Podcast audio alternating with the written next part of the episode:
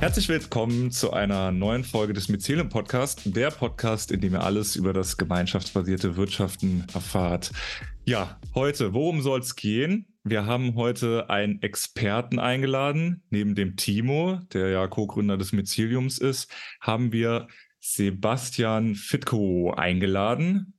Sebastian Fitko ist Experte für regeneratives Wirtschaften was regeneratives Wirtschaften ist und warum wir das im Podcast über gemeinschaftsbasiertes Wirtschaften haben wollen oder darüber sprechen wollen. Ähm, ja, das klärt sich gleich, aber erstmal Hallo in die Runde. Hallo, ihr beiden. Hallo. Hallo. Ja, Sebastian, ähm, regeneratives Wirtschaften. Was ist das? Da kommen wir gleich dazu. Erstmal wäre vielleicht ganz gut für unsere Zuhörenden. Wer bist du überhaupt und warum bist du Experte darin? ja, hallo Tobias und Timo, ja, freut mich, dass ich heute hier sein kann. Ähm, warum bin ich Experte fürs regenerative Wirtschaften? Wahrscheinlich, weil ich mich seit 2018 intensiv damit auseinandersetze, weil ich mir immer die Frage gestellt habe, wie können wir eigentlich unsere Wirtschaft in eine Richtung drehen, dass wir nicht weiter extrahieren, degenerieren und zwar das Ganze nicht nur auf einer Ebene, also CO2-neutral werden, sondern eigentlich ist es ein systemisches Thema. Ne? Und ähm, deswegen bin ich irgendwann erst über regenerative Landwirtschaft gestolpert und alles, was damit zusammenhängt und habe dann irgendwo festgestellt, dass das ja mit allen Themen irgendwo zusammenhängt und wir müssen das irgendwo systemisch sehen. Und da ich mich schon immer für Transformation interessiert habe. Am Anfang war es digitale Transformation, äh, viel mit Startups und großen Konzernen zusammengearbeitet und denen die Digitalisierung beizubringen äh, glaube ich, kenne ich mich mit Transformationen ganz gut aus. Und äh, so bin ich dann eben auch zu dem Thema gekommen und auch zu dem Thema der Frage, ähm, brauchen wir vielleicht ein Leitbild, was uns irgendwo gemeinsam eine Orientierung gibt, dass wir uns zumindest mal auf den Weg begeben, auch wenn wir vielleicht noch gar nicht wissen, wie das Ufer so ganz genau aussieht, aber wir zumindest die Richtung kennen. Und äh, daraus der, aus der Idee ist dann die äh, Initiative Regenerative Marktwirtschaft entstanden die so ein bisschen was, ein Update für die soziale Marktwirtschaft entwickeln möchte und das Ganze, die Ökologie und auch das soziale systemisch mit einbindet. Mhm.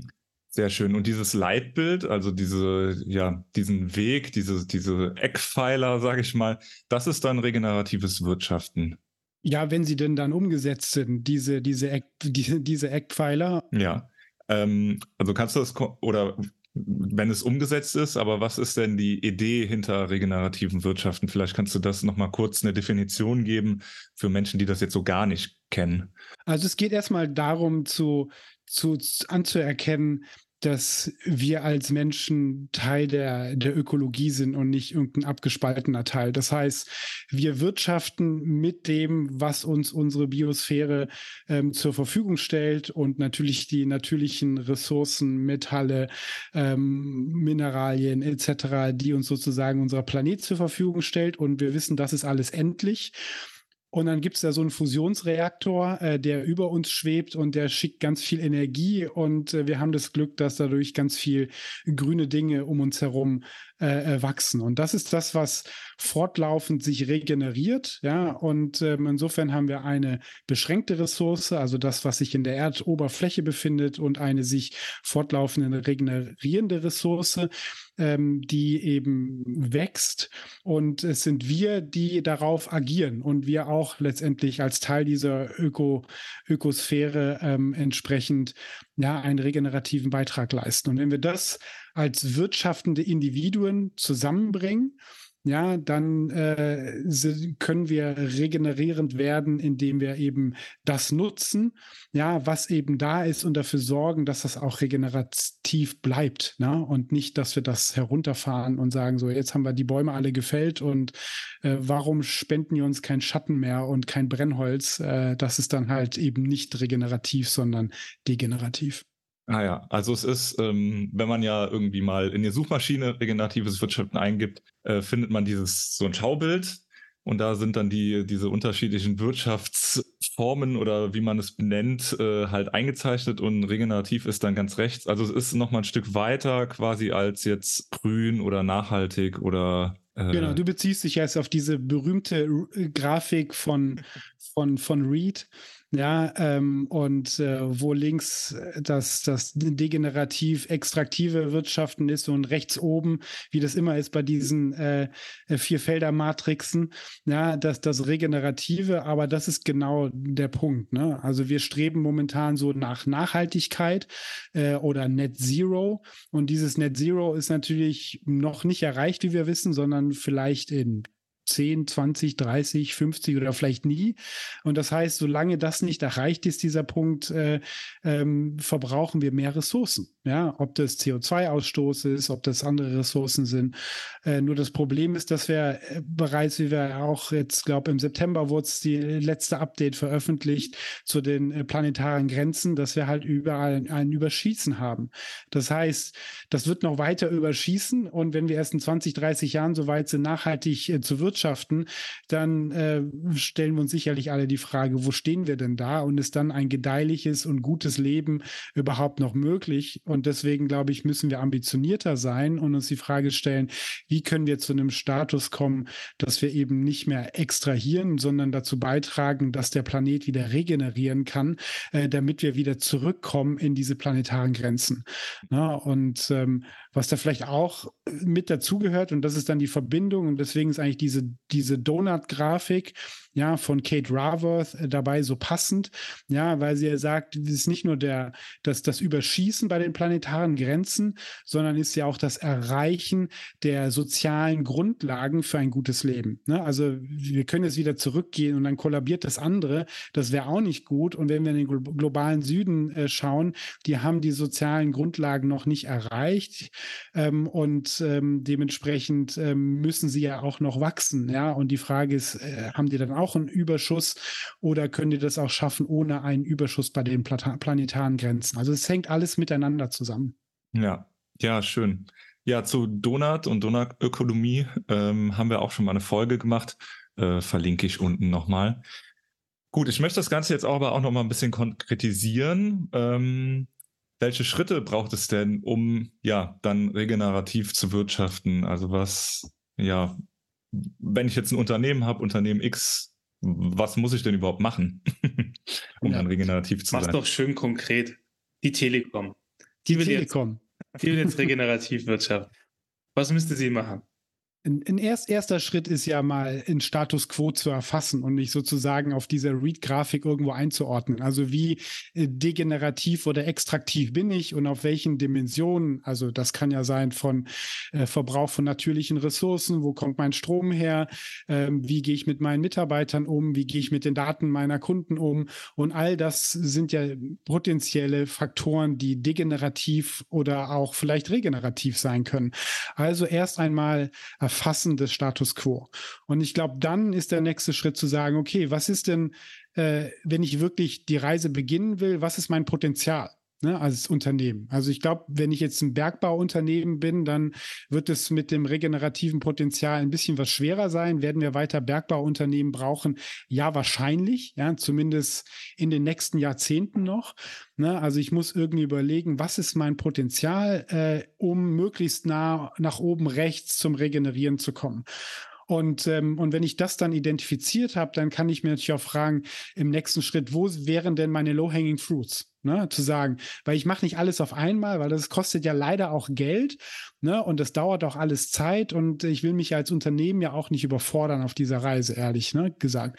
Und äh, da hat es natürlich so ein, äh, ein Unternehmen wie Retail, die auf der grünen Wiese starten, ne, als, als Gegenbeispiel ein bisschen was leichter, weil sie sagen, okay, alle unsere Energie kommt aus dem, aus Erneuerbaren, wir gehen mit den Kundendaten anders um, wir können ständig äh, ähm, kündigen. Also die erfüllen letztendlich schon viele Dinge, die Richtung oben rechts gehen, um in dieser Grafik zu bleiben. Und die Telekom, die muss es drüber nachdenken, okay, wo könnten wir jetzt beispielsweise ansetzen? Und wo ist das Potenzial am größten und können wir die größten Schritte machen? Ist es bei den erneuerbaren Energien oder ist es beim Umgang mit den Kundendaten oder im Umgang mit den Kunden? Ja, und dann wird man natürlich entsprechend äh, so eine Art Roadmap entwickeln und sagen, wir fangen hier an und sind dann aber auch ganz transparent und, äh, und kommunizieren unseren Stakeholdern, wo wir stehen. Also nicht wie bei denen, wir wollen CO2 runterbringen, äh, aber wir halten uns alle nicht dran, ja, wie wir das irgendwie gerade erleben, sondern es muss so transparent sein, dass wir auch wissen, wo steht denn jetzt die Telekom, wenn sie jetzt tatsächlich sich auf diese transformative Reise begebt, hin regenerativ zu werden. Und diese, diese Offenheit, die gehört aus meiner Sicht zwingend mit dazu, weil ansonsten ist ja wieder sehr schnell Greenwashing und vielleicht gibt es dann auch ein Regeneration-Washing. Ja, ähm, und das wollen wir natürlich dann in so einem Kontext vermeiden. insofern wird man sich dann Schritt für Schritt anmelden, äh, anwenden und schauen, dass man möglichst nah an diesen, an dieses Potenzial herankommt und das auch immer wieder natürlich hinterfragen. Äh, vielleicht können wir es noch regenerativer werden, weil wir irgendwie gelernt haben, was wir vorher gar nicht wussten. Mhm.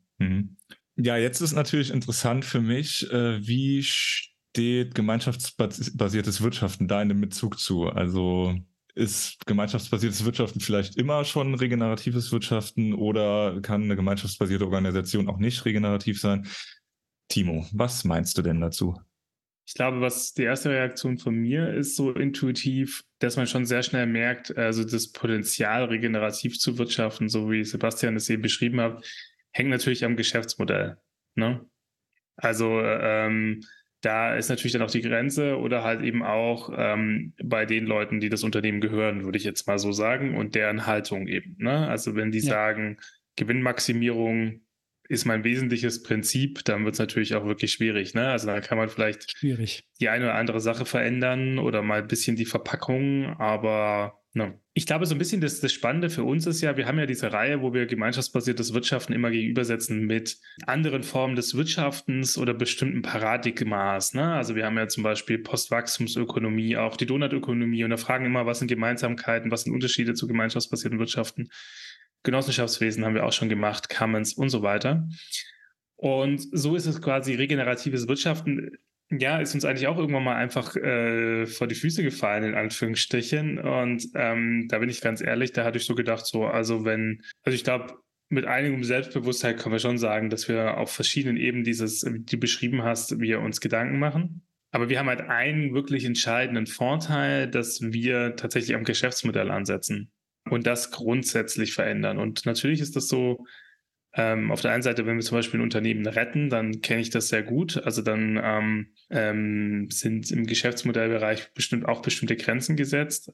Und es nochmal ein bisschen was anderes ist, wenn man quasi komplett von vorne anfängt. Aber ich glaube, unser großer Vorteil ist, dass wir dort ansetzen oder auch dort beraten, wo sonst beim regenerativen Wirtschaften eher eine Grenze gezogen ist oder eine fast eine natürliche Grenze existiert, würde ich jetzt mal die These in den Raum schmeißen. Und wir ja gerade dieses Verhalten zwischen den Konsumenten und den Anbieterinnen von Leistungsgütern äh, organisieren. Und ich glaube, ähm, da steckt, glaube ich, großes Potenzial für gemeinschaftsbasiertes Wirtschaften drin. Und ich finde auch dieses, ähm, diese Brille, also ich glaube, fürs Mycelium oder auch andere Organisationen, die gemeinschaftsbasiert wirtschaften, ist das ganz spannend, sich auch mal selber zu checken. Also ich finde die Idee mit den Potenzialen auch sehr gut. Wir bekommen ja auch gerade eine Organisationsberatung. Äh, wir stellen uns jetzt gerade zum Beispiel so ganz aktuell auch wirklich so ganz konkrete Fragen, auch wenn wir sagen würden, wir sind beim Geschäftsmodell ganz gut, aber faktisch gucken wir jetzt auch rein, ja, wo fließt denn eigentlich unser Geld hin? Sind wir da eigentlich konsequent? Sind wir da wertetreu? Nochmal eben checken, wissen wir eigentlich alle nochmal im Unternehmen, was unsere Werte sind und so weiter? Ne? Also das, das, da stecken wir gerade drin. Das ist, hm. genau. Also ich würde sagen, es ist eine interessante Brille momentan fürs Mycelium, ja. Ja. Also ich finde es ganz, ganz äh, spannend, weil du, du bringst das, was ihr beim Mycelium macht, du bringst, glaube ich, einen wichtigen Aspekt mit rein, der momentan für unsere Wirtschaft Herausforderungen birgt. Ne? Also das ist natürlich immer diese, dieser, dieses Wachstumsnarrativ. Wir müssen wachsen und wenn wir wissen, Wachstum ist halt immer mit Ressourcenverbrauch verbunden, also Steigerung des Ressourcenverbrauches. Ähm, und da kommen natürlich viele Unternehmen, wie jetzt ein börsennotiertes im Streubesitz sich befindendes Unternehmen, kommt da nicht so einfach raus. Ne? Und deswegen sehen wir natürlich auch, auch in vielen Gesprächen, wenn du mit Unternehmen sprichst, die sagen, wir, ähm, wir streben eine regenerative Transformation an, na, dann wird sich natürlich auch immer diese Wachstumsfrage stellen. Und, äh, und da sehen wir natürlich, dass Unternehmen, die jetzt eine klare Governance-Struktur haben oder eine Governance-Struktur, die halt sagt, ja, wir müssen nicht unbedingt wachsen, wir finanzieren uns organisch. Das heißt, wir müssen Kredite aufnehmen, die wiederum äh, Wachstum ja äh, unbedingt verlangen, weil sonst kann ich nämlich den Kredit nicht zurückbezahlen äh, durch den Zins und Zinseszins, den ich habe. Äh, das heißt, äh, genau diese Art von Wirtschaftssystem werden dann natürlich, wenn wir wirklich regenerativ wirtschaften wollen, eine größere Bedeutung ähm, spielen. Kann jetzt wahrscheinlich ein gemeinschaftsbasiertes Unternehmen auch nicht regenerativ sein? Wahrscheinlich schon. Ne, ähm, weil es natürlich viele Faktoren gibt, die auch dazu führen können, dass so ein Unternehmen nicht nachhaltig funktioniert ne? ähm, weil es beispielsweise auch günstiger ist, vielleicht Kohlestrom einzukaufen, als jetzt irgendwie einen anderen Strom. Und das ist dann auch eine wirtschaftliche Entscheidung, die dann von diesem gemeinschaftsbasierten Unternehmen ja getroffen werden muss. Aber wenn die Gemeinschaft sagt, wir wollen das anders machen, wir sind bereit, diesen Preis zu zahlen, dann ist das natürlich eine andere Marktfunktion, als wir das so auf diesem äh, deutschen globalen Markt sehen, wo wir uns mit allen vergleichen und derjenige, der besser externalisieren kann und das nicht bei uns äh, in unserem Vorhof passiert, also Thema Fracking oder sowas, äh, gerne, aber nicht bei uns im Garten, ähm, dann ist das natürlich irgendwie vermischt das die Dinge und führt dann letztendlich eigentlich, zumindest wenn es um nachhaltiges oder regeneratives Wirtschaften geht, zu einem Marktversagen, dass der Markt einfach nicht funktioniert. Mega, mega. Nee, also ich glaube, ich fand das ganz spannend, zum Beispiel mit dem Thema Geld und Darlehen und so. Im Mycelium gibt es Darlehen, es gibt dafür nur keine Zinsen. Mhm. Wir nennen es Kompostieren. Ähm, also wenn du im, im Mycelium irgendwo investierst, also in einem Unternehmen, das wir begleiten oder so, bekommst du keine Zinsen. Das bedeutet, dein, äh, dein Geld wird tendenziell weniger durch Inflation. Ja. Und das machst du nicht, weil du schlechter, weil du schlecht bist im Investieren, sondern weil du sagst, Wirkung geht mir vor. Und ich möchte eben keinen extra Wachstumseffekt auslösen. So, ne? Ähm, aber trotzdem ist es tendenziell möglich, äh, die Zukunft in die Gegenwart zu holen, was tendenziell für die Transformation ja auch wirklich wichtig ist. Also das ist, was ich, ich finde auch so, wenn ich als Unternehmen wachsen möchte in der heutigen Welt, ja, dann muss ich regenerativ wirtschaften. Ja. Dann darf ich auch wachsen. Ja. Also jetzt organisch, ne, das ist wichtig. Kein Baum wächst ins Unendliche, ne? aber du darfst eine gewisse Größe erreichen, die optimal ist, ja. Und dann, und das ist auch das, wo man sagen könnte, da ist das Mycelium auch organisch, weil alle Unternehmen, die wir begleiten, die unterschreiben ähm, Leitlinien. Und da steht da drin, ich wachse auf meine optimale Größe. Und wenn ich die optimale Größe meines Unternehmens erreicht habe, dann gebe ich mein Wissen weiter und kooperiere dann. Ne? So, dass, ähm, so wächst die Natur und so weiter. Und und ich glaube, dass da ja auch eine gewisse Form von Reichtum einfach drin steckt, ja. Weil was viele halt eben nicht verstehen, also, äh, äh, also Gesellschaft mit einem großen Ungleichheit, ja, wo manche durch die Decke wachsen und andere halt da nichts mehr abkriegen. Es ist ja nicht wirklich so, dass die Menschen, die dann wirklich diesen Reichtum dann auf sich vereinigen, dass die wirklich super entspannte Leben haben, ja. Also ich, es gibt ja immer dieses Thema, wie sehr vertraust du dem Zaun und deinen Leibwächtern, ja? Und es gibt also, wenn du so in Mexiko lebst, super reich, ist nicht so entspannt wie in Deutschland, ja. Auch wenn Deutschland immer ungleicher wird, aber es macht schon einen Unterschied, ja.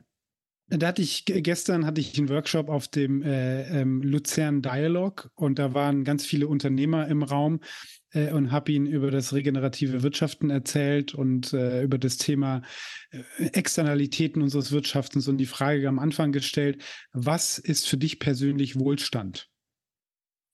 Und ich habe das mit so einem Mentimeter gemacht, dass dann so eine Tech Cloud entstanden ist und man so sehen konnte, was ist wirklich wichtig. Ja, und ganz hinten stand Geld. Ne?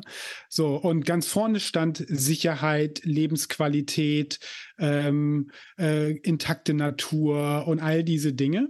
Ja, und also es steckt eigentlich in uns, wir wissen eigentlich, was gutes Leben ist, ja, aber wir sind letztendlich in diesem Hamsterrad natürlich irgendwo drin, auch durch Abhängigkeiten. Und wir kriegen es ja auch tagtäglich, wenn wir die, das, die Nachrichten morgens anmachen. Oh, das BIP ist dieses, äh, dieses Quartal nicht gewachsen. Ähm, wir haben jetzt mit einem Wohlstandsverlust zu kämpfen. Und aber mit diesem Wohlstandsverlust ist ja nur eine Abnahme des BIP pro Kopfes gemeint. Was das aber genau für den einzelnen Menschen bedeutet, wird ja überhaupt gar nicht hinterfragt. Und das bedeutet natürlich für ganz, ganz viele, die, die ihren Job verlieren, ist das ganz, ganz viel. Ja, und ganz, ganz viele in der Gesellschaft, und das sind eigentlich 90 Prozent, ja, die partizipieren an diesem Wohlstandsgewinn, ja, von dem wir immer reden, den wir unbedingt erzielen müssen, sowieso nur sehr, sehr marginal. Es sind die oberen 10 Prozent, die überdurchschnittlich davon profitieren, wenn das BIP wächst. Und wenn man sich dann anschaut, Vergleich mit anderen Indikatoren wie äh, dem Human Development Index und es gibt noch andere Indizes, dann sieht man, dass eine Entkopplung des BIPs Indizes ja in den 70er Jahren eingesetzt hat und andere Indizes, äh, die eben mehr auf diese Sozialentwicklung, Gleichheit, äh, Chancengleichheit etc. abgehen, dass die sich in den 70er Jahren davon entkoppelt haben und eher gleich und teilweise sogar gesunken sind. Und da fragt man sich, wozu ist denn jetzt dieses ganze Wirtschaftswachstum tatsächlich gut, von dem den ganzen Tag geredet wird, dass wir das jetzt unbedingt brauchen. Aus einer Staatsfinanzierungssicht verstehe ich das natürlich, ja, weil irgendwie die Wahlversprechen müssen ja irgendwie erfüllt werden und die steigenden Sozialkosten etc. etc.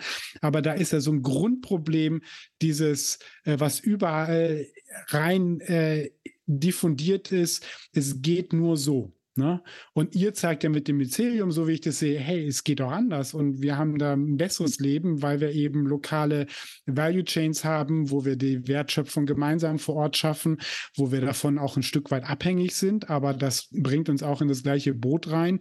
Und ich glaube, das sind auch absolute Grundkonstanten, die wir brauchen für ein regeneratives Wirtschaften, weil nur wenn wir wirklich sehen, was bei uns vor Ort erwirtschaftet wird und wir sehen, wie das gemacht wird und wie derjenige auch als Unternehmen Unternehmer sein Brot verdienen muss, dann, dann bin ich da vielleicht auch bereit rein zu investieren oder ich bin da bereit zu kaufen. Und, äh, und ich glaube, das ist ein ganz, ganz wichtiger Aspekt, damit wir überhaupt eine Chance haben, regenerativ zu werden. Mhm. Du hast mir jetzt schon äh, so ein bisschen eine Vorlage gegeben, weil ich würde ganz gern auch noch da die Frage zu stellen, wie denn äh, regeneratives Wirtschaften ja quasi diese sozialen Ungleichheiten, die du jetzt eben schon ein bisschen angedeutet hast und auch ökologische Ungleichheiten, äh, ja, überwinden kann, wie äh, da gegengewirkt werden kann. Also einmal hast du ja jetzt schon gesagt, äh, ja, einfach seine lokalen Unternehmen stärken, seine lokalen Unternehmen überhaupt mal sichtbar machen. Ähm, Gerade ja in so, ich sag mal, Lebensmittel, äh, großes Thema, aber auch Kleidung. Ich glaube, wir müssen uns erstmal vorrangig um die Daseinsvorsorge der Menschen kümmern. Ja, also jeder muss die Grundlage für ein gutes Leben haben. Dazu gehört natürlich öffentliche Infrastruktur, äh, gute Schulen, äh, Zugang zu günstiger Energie, äh, bezahlbaren Lebensmittel etc. etc. mit dazu. Nur wie wir das momentan machen, ist es leider nicht nachhaltig. Ja, also nochmal Beispiel Externalitäten, Lebensmittel, Landwirtschaftssystem sind sieben Prozent vom BIP, sind 328 Milliarden Euro pro Jahr, die an Externalitäten als Bugwelle vor unserer Wirtschaft herlaufen. Ist die Frage, wollen wir das weiter steigern und ist das irgendwie eine gute Sache oder so? Ähm, und wahrscheinlich eher nicht. Aber wenn wir das jetzt transformieren, dann kommt natürlich erstmal höhere Preise. Ja, und äh, die Frage ist, wie können wir denn mit diesen höheren Preisen umgehen und können das eben ermöglichen, dass Menschen vor Ort äh, ja gute Lebensmittel äh, sich leisten können, die sie gesund halten und nicht krank machen, wie das nämlich heute der Fall ist. Und natürlich gibt es diese Transformation und da wird natürlich der Staat als Regulator ein Stück weit gefordert sein. Und ich glaube, dass wir viel natürlich über die Preise und Preissensibilität machen können. Ich glaube, viele Lebensmittel sind zu günstig heutzutage Frage, weil sie sehr große Externalitäten erzeugen. Viele sind zu teuer. Also Stichwort, warum sind äh, Lebensmittel, die regional erzeugt wurden, äh, mit ökologischen Kriterien, warum gibt es überhaupt eine Mehrwertsteuer drauf? Ja, weil am Ende des Tages tun die ja etwas Gutes, ja.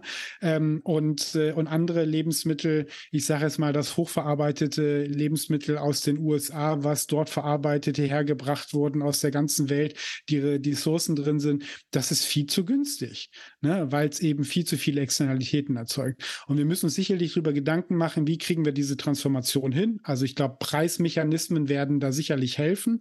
Es wird aber auch Regulierung geben, dass man sagt, okay, bestimmte Dinge gehen halt vielleicht auch so nicht mehr. Ne? Also ich meine, über das Rauchverbot äh, haben sich am Anfang alle aufgeregt, aber dann auch irgendwie nicht mehr. Ähm, auf der einen Seite auch über das Anschnallen haben sich am Anfang alle aufgeregt. Mittlerweile, glaube ich, schnallen wir uns irgendwie alle im Auto an. Äh, und dann ähm, äh, müssen wir uns ja auch darüber Gedanken machen, wie kriegen wir das wieder so ans Laufen, dass eben alle Menschen äh, eben diese Grundlage haben, um ja ein gutes Leben haben zu können und auch wirtschaften zu können und sich um ihren Haushalt kümmern zu können. Mega. Also das ist, ähm, glaube ich, äh, ganz viele wichtige Punkte und ich glaube, wo wir als Mycelium richtig gut ähm, Neudeutsch relaten können. Ja. ähm, ich glaube, ganz kurz ein Stichwort zum Thema Regulierung. Also was ich gerade sehr stark merke, ist, dass einige Unternehmen gerade, gerade durch EU-Gesetzgebung, Lieferkettengesetzgebung und ähnliches, gerade Geschäftsmodellprobleme kriegen. Ja. Und das war vielleicht am Anfang gar nicht so richtig intendiert, aber das ja. löst gerade eine richtige Transformationswelle auf. Nachhaltigkeitsbeauftragte sind von einem Tag zum anderen auf einmal super gefragt. Ja, ich kann mich noch erinnern, also Sustainable Thinking ist ja auch ein Unternehmen, das mit uns zusammenarbeitet und gerade dort solche Thinking Circles baut, also gerade so Nachhaltigkeitsbeauftragte zu, von Unternehmen zusammen ähm, holt, damit die Unternehmen überhaupt erst ihre Aufgaben erfüllen können, weil jedes Unternehmen es alleine nicht mehr schafft. Und dort ist eine total Veränderung. Am Anfang haben wir uns überhaupt Gedanken gemacht, ja, wie könnte man den Nachhaltigkeitsbeauftragte so wichtig machen wie eine Controller im Unternehmen? Und auf einmal ist das so ähm, weil einfach die Geschäftsführung äh, langsam äh, merken, oh, ups, das wird ja hier haftungsrelevant. Ähm, und es geht gar nicht mehr so überhaupt darum, richtig Geld zu machen. Es geht darum, überhaupt weiter Geld verdienen zu dürfen, also im Markt mhm. zu bleiben. Ähm, deswegen finde ich auch, es, ein, es, gibt bestimmte Beispiele, die wirklich hoffnungsfroh sind. Und ich glaube, ähm, ja, das sind tatsächlich spannende Sachen, die vielleicht am Anfang gar nicht so krass intendiert sind, aber krassere Folgen haben als gedacht. Und sonst ähm, stimme ich dir halt auch tatsächlich zu. Also ich finde auch Ansätzen an der Daseinsvorsorge. Und was mir halt auch wichtig ist, diesen Unternehmer zu sagen, hey, wir brauchen euch. Ihr habt ja. wichtige Fähigkeiten. Ihr, Im Unterschied zu Managern, die gut Prozesse verwalten können, seid ihr richtig gut darin, neue Sachen in die Welt zu bringen. Wir brauchen euch, ja. Aber wir brauchen euch mit einer anderen Haltung. Ja. Ein so. lebensfreundliches Unternehmertum brauchen wir. Ja, genau. Und dann bekommst du aber richtig viel. Ne? Also du, du, das ist ja, wir nennen das ja Pippi Langstrumpf-Welt. Alles ist potenziell möglich, wenn du entsprechend genügend Nutzer findest, die deine Betriebskosten ausfinanzieren. Ja. Ähm, Finanzierung an sich, ne? du bist nicht mehr an Banken gekettet oder ähnliches. Unsere Projekte, die wir begleiten, haben in der Regel keine Probleme, ihre Investitionskosten zu decken, weil Menschen sagen, yo, ich bin bereit, dich zu unterstützen. Ja, und das halt wirklich zu erklären, hey, diese Welt ist gestaltbar und auch der Markt als Referenzfeld ist nicht immer dasselbe und ist auch gestaltbar. Es ist kein Naturzustand. Ja. Ähm, du kannst dein Verhältnis zwischen den Nutzern und den Konsumenten kannst du gestalten. Der Kunde oder die Kundin gibt es nicht. Und was wir erfahren ganz stark ist, Menschen leiden darunter, wenn ihr Lieblingsladen zumacht. Die werden gerne vorher nochmal gefragt, ob sie nicht helfen wollen. Mhm. Ich kenne eine Geschichte von einem Laden ein paar Kilometer weiter, unverpackt Laden, der leider nicht mit uns zusammenarbeitet. Aber als der bekannt gemacht hat, dass er schließt, ist jemand reingelaufen und gefragt, ob den 10.000 Euro helfen würden, ja. Also das Geld ist da, es sucht Lösungen, also Menschen mit dem Geld suchen Lösungen und es wird ihnen nicht geboten, weil viele Unternehmer denken, der Kunde macht da nicht mit, der ist entweder König, ja, oder ein scheues Reh. Also die BWL kann sich da nie so richtig entscheiden, was er denn jetzt ist. Äh, der Kunde ist immer männlich, ne? Mhm. Außer bei Douglas. Ähm, genau, okay. Und äh, in diesem Sinne finde ich, da gibt es da viele Überschneidungspunkte, die ich sehr, sehr spannend finde. Sind das schon so, äh, wo, du, wo, wo du mitgehst, Sebastian? So, so nee, da gehe ich, geh ich total mit. Ich glaube, hier ist ganz, ja. ganz viel Resonanz im Raum. Ja. Äh, und dann möchte da einen Punkt nochmal kurz aufgreifen. Du hast jetzt gerade auch nochmal von Märkten gesprochen. Und ich glaube, ja, es wird weiter globale Märkte geben. Ja, wir werden globalen Handel betreiben. Ne, aber für eine Daseinsvorsorge ne, wird es auch lokale Märkte geben, die ganz mit anderen Dynamiken und anderem Rational funktionieren, als das jetzt irgendwie zu gucken ist, okay, wo, wo kriege ich denn jetzt mein, mein Produkt ABC am günstigsten her, sondern es sind tatsächlich auch diese Beziehungen zu denjenigen, die eigentlich für diese Daseinsvorsorge äh, sorgen, weil ich werde immer froh sein, wenn derjenige da ist und äh, ich eine Beziehung zu dem habe. Und ich glaube, das, das hatten wir früher Das war früher ja. eine ganz wichtige Beziehung. Ja, und das war auch für Unternehmer früher eine ganz, ganz wichtige Beziehung, dass dieses soziale Konstrukt und diese Verbindung, sie in der Verortung vor Ort funktioniert. Und viel von dem Engagement, ob das äh, die Gründung des ersten Kindergartens im Dorf, das war früher in den 50er, 60er Jahren auch schon von Unternehmern getrieben. Und ich glaube, das wird wieder zurückkommen, weil sie wissen, ohne das werden sie keine Daseinsberechtigung haben, wenn die Daseinsvorsorge lokal nicht funktioniert. Mhm. Sehr gut. Danke. Sebastian, von mir nochmal, ich kenne diese Welt noch selber. Mein Opa war, war Unternehmer, Müller. Wenn mein Roller kaputt war, hat er mir einen Namen genannt, zu dem ich fahren sollte. Und dann wurde dort auf Basis von Beziehungen gewirtschaftet, weil Geld war dort eine Beleidigung. Also innerhalb dieses Dorfes eine gab es eine zweite Form der Ökonomie. Und mhm. diese Menschen, das war erzkatholisch, überhaupt nichts im Ansatz, im Ansatz irgendwie ähm, links oder auch nur progressiv, aber es, aber es gab ein Verständnis von, wir gehören zusammen und wir haben eine Beziehung und, ähm, und wir wirtschaften hier anders. So, und ähm, das kenne ich noch und das ähm, das ist eine sehr starke Prägung, die ich ganz tief in mir drin habe. Und das waren alles Unternehmer. Das war der Mensch, wo ich hinging, war auch Unternehmer. Und sie hatten aber eine Form von Ökonomie, die sie anders organisiert haben. Und ähm, das wurde vergessen und auch heutzutage wird das nicht mehr gelehrt. Mhm. Ähm, Finde ich ganz, ganz wichtig. Vielleicht, es gibt eine, einen kleinen Unterschied, aber den diskutieren wir jetzt hier nicht, weil da können wir eine ganze Folge extra machen. Also ich, ich glaube, ich würde auf der Seite sagen, die globalen Märkte werden Schwierigkeiten haben in Zukunft, meine These. Ähm, aber unabhängig davon haben wir, ähm, brauchen wir uns darüber auch gar nicht zu streiten, weil wir, was das Lokale angeht, eine Gemeinsamkeit haben. Und da können wir es ja frei nach Marc-Uwe Kling halten. Ähm, Im schlimmsten Fall, und wenn ich jetzt in dem Fall Unrecht habe, dann haben wir die Welt ganz umsonst zu einem besseren Ort gemacht, ja. genau. Genau, zum Abschluss, ähm, wir wollen das Ganze so ein bisschen nochmal ähm, in einem Rahmen geben. Das ist ja so ein bisschen die Standardfrage, die du wahrscheinlich oft hörst, Sebastian, aber ähm, ja, so einen kleinen Ausblick in die Zukunft, äh, vielleicht was du dir auch wünschst oder was vielleicht so ja, Punkte sind, die, der beson äh, die dir besonders wichtig wären, um äh, ja dieses regenerative Wirtschaften in die Welt, in die Unternehmen äh, zu den Menschen zu bringen? Also ich will jetzt nicht sagen, dass ich schon wunschlos glücklich bin, aber eigentlich äh, sind solche Gespräche, wie wir sie heute haben, sind wichtig. Und ich glaube, wir dürfen sie nicht nur in so einem Podcast-Format führen, sondern wir müssen es in die Fläche bringen. Wir müssen die Menschen und ich glaube, dieses Gedankengut und auch diese dieses Interesse an dieser Art des Wirtschaftens ist überall vorhanden. Und äh, wir haben deswegen so eine so eine Salonreihe gestartet, wo wir äh, deutschlandweit die Menschen vor Ort zusammenbringen und über diese Zukunft des Wirtschaftens sprechen. Und wir erleben so viel Resonanz, ja, dass ich glaube, dass wir so eine Art Bewegung äh, am Ende des Tages bauen können, ja, die eben sich auf einen solchen neuen Nordstern äh, anfängt zu orientieren und dann auch äh, so ein gemeinschaftsbasiertes Wirtschaften, wenn sie denn mal davon erfahren haben, dass es das gibt und dass es das geht, dass sie dann auch äh, das vor Ort umsetzen. Und ich glaube, wir müssen in dieses positive Tun kommen und nicht darauf warten, dass irgendein Politiker mal irgendwas verstanden hat und dann sich auch noch mit irgendwelchen Gremien so weit abgestimmt hat, dass was Gutes bei herauskommt. Weil äh, wenn wir das machen, dann passiert nichts.